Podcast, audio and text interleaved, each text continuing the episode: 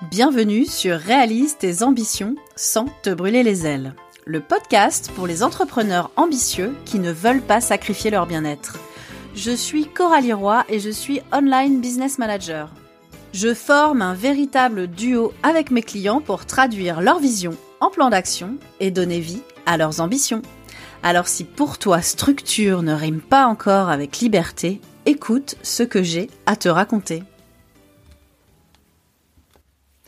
J'ai déjà parlé de l'importance de la vision dans le premier épisode.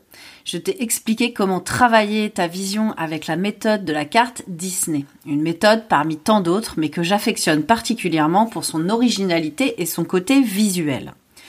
Aujourd'hui, pour continuer sur le thème de la méthode iOS, Entrepreneurial Operating System, on va parler plus en détail de l'outil V/TO qui veut dire Vision Traction Organizer, utilisé pour clarifier et consigner ta vision de dirigeant dans un document récapitulatif qui tient sur deux pages que tu pourras partager avec ton équipe.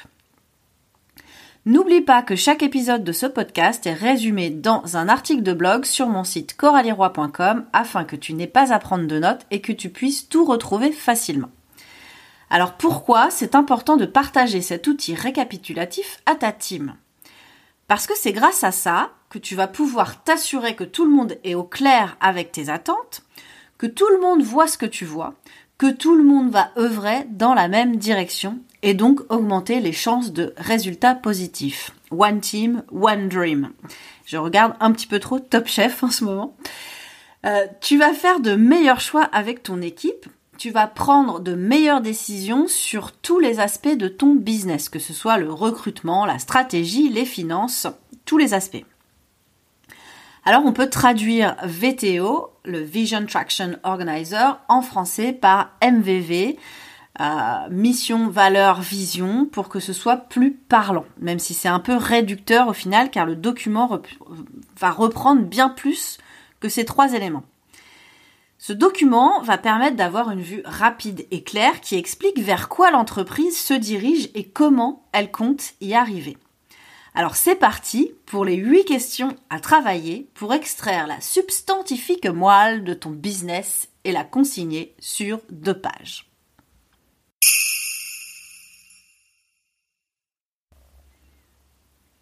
Alors, quelles sont les valeurs profondes de ton business? Déjà, on va définir la notion de valeur. Et pour ça, je me suis aidée de Notion AI, euh, donc euh, l'intelligence artificielle de, euh, de Notion. Donc le sens de valeur pour une entreprise correspond aux principes et aux croyances fondamentales qui guident ses actions et ses décisions. Ces valeurs peuvent inclure l'intégrité, la transparence, la collaboration, l'innovation, la qualité, l'engagement envers la communauté, etc. Elles peuvent aider à définir l'identité de l'entreprise et à guider ses choix stratégiques. Alors si tu es comme moi, ce n'est pas la partie la plus dure du boulot. Des valeurs, en général, on en a plein, mais c'est là que le bas blesse, on en a souvent trop. Alors, tu vas commencer par lister toutes celles qui te viennent à l'esprit puis les regrouper, puis les prioriser pour n'en garder idéalement que trois. Bon, si vraiment tu n'y arrives pas, tu peux pousser jusqu'à 5, mais pas plus. Et euh, tu vas laisser passer quelques jours. Puis tu vas revenir à ta liste pour voir comment ces valeurs que tu as sélectionnées résonnent et tu vas modifier euh, si besoin. Le but d'avoir des valeurs clairement identifiées et assumées, c'est d'attirer les personnes qui ont les mêmes valeurs que toi et qui donc se reconnaîtront dans la philosophie de ton business, que ce soit des clients ou des collaborateurs. D'ailleurs, si tu as une équipe, implique-la dans le processus et utilise le nous et pas le je. Ensuite, en tant que dirigeant, tu dois savoir très précisément quel est le focus principal, le core focus, la mission de cœur de ton business. Une fois que celle-ci est clairement établie, il ne faut pas s'en éloigner. Le but est de rester hyper focus sur cette mission pour ne pas se disperser et pour devenir le meilleur pour servir cette mission. Cela évitera le syndrome de l'objet brillant ou de vouloir absolument coller aux tendances du moment, ce qui risque de t'éloigner du pourquoi tu fais ce que tu fais pour tes clients. Si tu es en train de te restructurer, avoir une mission clairement définie t'aidera à réaliser que certains aspects de ton business sont obsolètes, voire inutiles, ou carrément inadaptés à ta mission. A contrario, ça t'aidera à développer d'autres aspects manquants. Comme l'explique Gino Wickman, l'auteur de Traction, il faut trouver ce pourquoi nous sommes génétiquement programmés. C'est un mélange de nos talents, de nos passions et de notre leadership pour créer quelque chose d'unique qu'on ne retrouvera que chez toi. Pour travailler cette partie-là, tu dois répondre à deux questions. Pourquoi ton business existe? Quel est son rôle? Quel est son but? Donc après une session de brainstorming, tu devrais ressortir avec une mission claire et concise en une seule phrase, dans un langage simple avec un effet wow. Quelle est ta niche? Pour qui fais-tu ce que tu fais? Donc ça c'est la même question que quelle est ta niche? Une fois que ta mission est clairement identifiée et écrite en lettres d'or sur ton document, elle te servira de filtre pour toutes tes futures décisions. Maintenant, on passe à ta vision à 10 ans. Quel est ton objectif à 10 ans? Où vois-tu ton business dans 10 ans? Cette question et surtout ta réponse va te permettre d'avoir une direction pour naviguer. Donc Gino nous explique qu'il faut avoir des objectifs euh, Big, Hairy, Audacious Goals, euh, qui peut être traduit par des objectifs ambitieux, audacieux et démesurés, euh, toujours avec le, en utilisant la technique des, des smart, des objectifs smart. Donc ces objectifs, ils doivent être suffisamment ambitieux pour stimuler l'imagination, l'enthousiasme de l'équipe et le tien bien sûr, mais également être réalisable avec des, efforts et des ressources appropriées. Ils doivent être forcément alignés sur la vision, la mission et les valeurs de l'entreprise. Trouver ces objectifs peut prendre du temps, alors prends-le. Et n'oublie pas qu'on surestime toujours ce qu'on peut faire en quelques mois, mais on sous-estime ce qu'on peut faire en dix ans. Alors, dream big. La quatrième partie, c'est quelle est ta stratégie marketing? Tu dois être au clair sur ton ou tes personas, tes clients cibles, ce que tu lui apportes, ce que tu fais pour lui, ta mission et comment tu le fais. Dans cette partie, il nous explique que la stratégie marketing est composée de quatre éléments. Ton marché cible, donc savoir à qui tu parles, sinon tu parles à personne. Pour cela, tu dois faire un travail en profondeur sur le persona au travers d'études de marché, d'enquêtes, d'entretiens, etc. Ce persona type te servira de filtre pour savoir si tel ou tel prospect est un bon fit pour ton business et donc devenir ton client. Et ça te permettra d'économiser de l'énergie et du temps. Ensuite, après le marché cible, on a tes trois caractéristiques uniques. Qu'est-ce qui rend ton business unique aux yeux de tes clients. Liste tout ce qui te passe par la tête, demande à tes clients actuels et trouve les trois principales caractéristiques uniques de ton business. Ensuite, on a quelle est ta méthode éprouvée? Quel est ce process de travail que tu as qui te donne les meilleurs résultats et des résultats constants? Quelles sont les étapes lorsqu'un client travaille avec toi ou achète ton produit ou ton service? À partir du moment où le client est en contact avec toi jusqu'au moment où il sort du parcours client, euh, par l'enquête de satisfaction par exemple. Capture tout ça sous forme de diagramme visuel ou d'infographie, euh, avec Canva par exemple, ou avec euh, Whimsical si tu veux faire un logigramme, ou Miro, qui est un bon outil aussi, et euh, donne un nom à ta méthode. Alors les avantages, c'est que ça va accroître la confiance de tes clients parce qu'ils vont être rassurés de voir que tu as une méthode qui fonctionne, euh, qui est clairement euh, documentée, visuelle. Ça va faire la différence aussi avec tes concurrents parce que ça va montrer que tu sais de quoi tu parles par rapport à tes concurrents qui n'ont pas fait forcément ce travail de synthèse.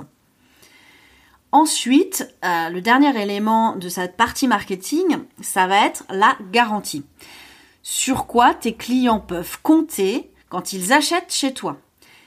Alors la garantie, elle va répondre en fait, elle va être là pour répondre, euh, pour contrer en fait le, plus gros euh, argument, la plus grosse objection qui sera la plus grande frustration, la plus grande peur de tes clients quand ils achètent chez toi.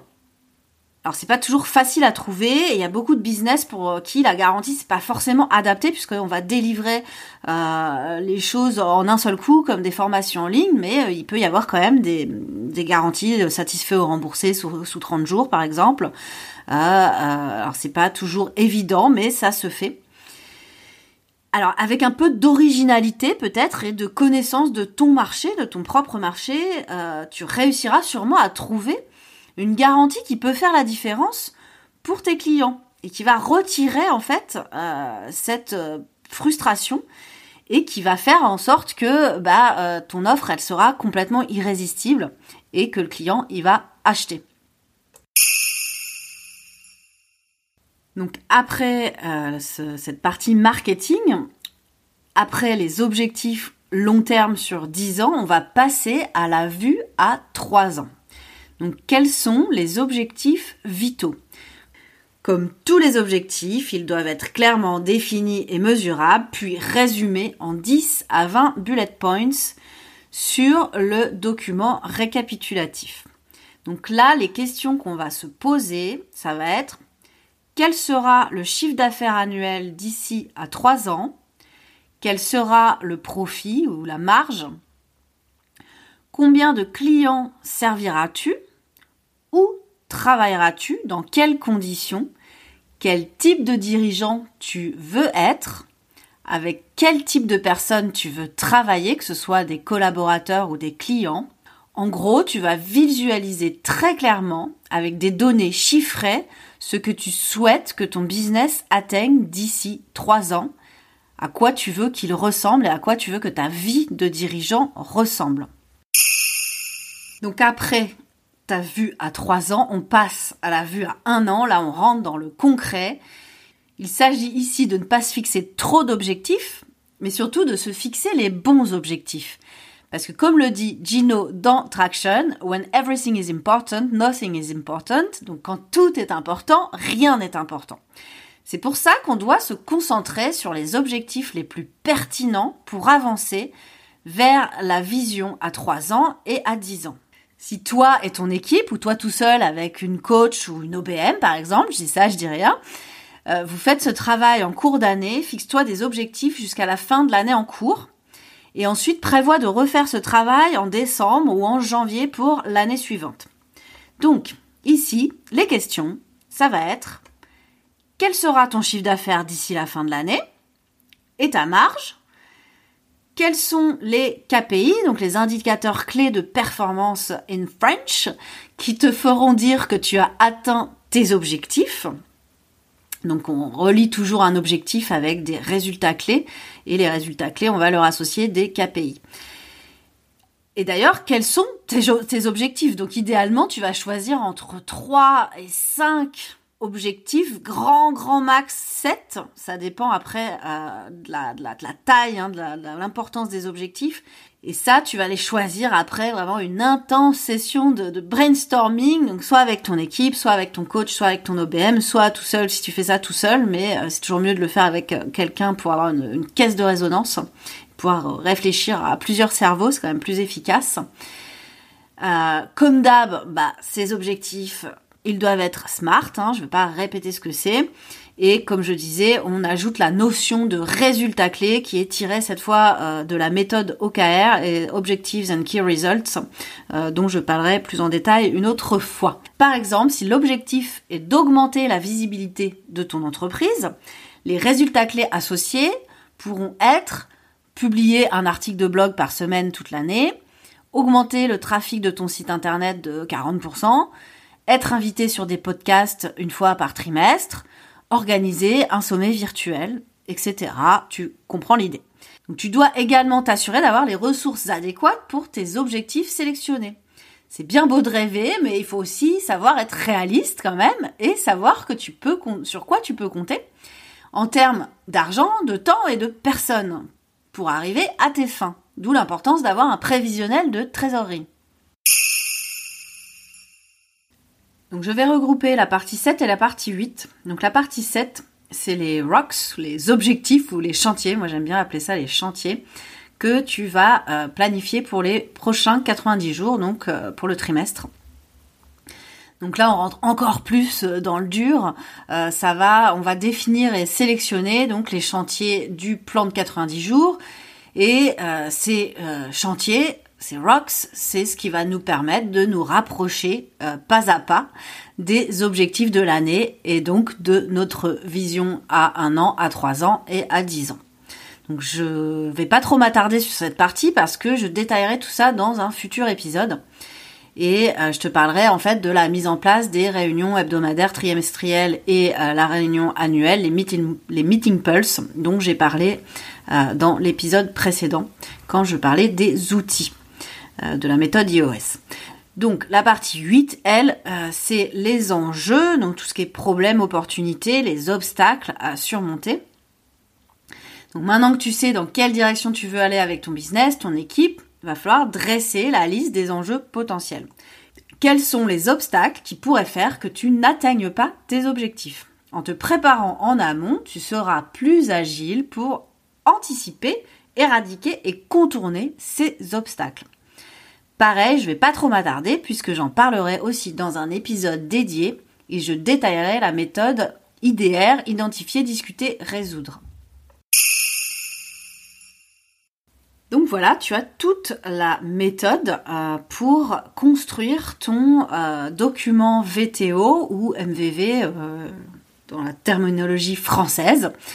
Et on voit du coup hein, que ce résumé, c'est vraiment un outil puissant pour clarifier la vision de ton business et la partager avec ton équipe.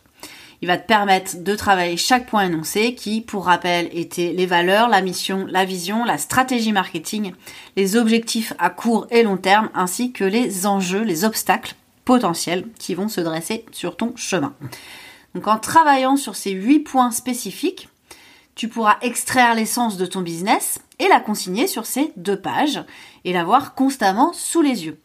Cela te permettra d'avoir une vue rapide et claire sur la direction que prend ton entreprise et comment elle compte y arriver.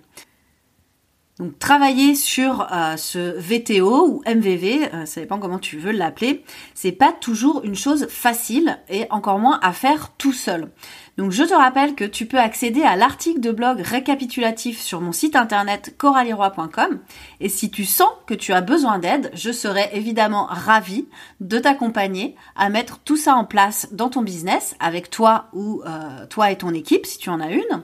On pourra travailler ensemble pour créer un document personnalisé pour ton business et te permettre d'avoir les meilleures fondations possibles pour que tu réalises tes ambitions. Voilà, c'est tout pour aujourd'hui. Merci d'avoir écouté jusqu'au bout. Si tu es encore là, c'est que tu aimes ce contenu.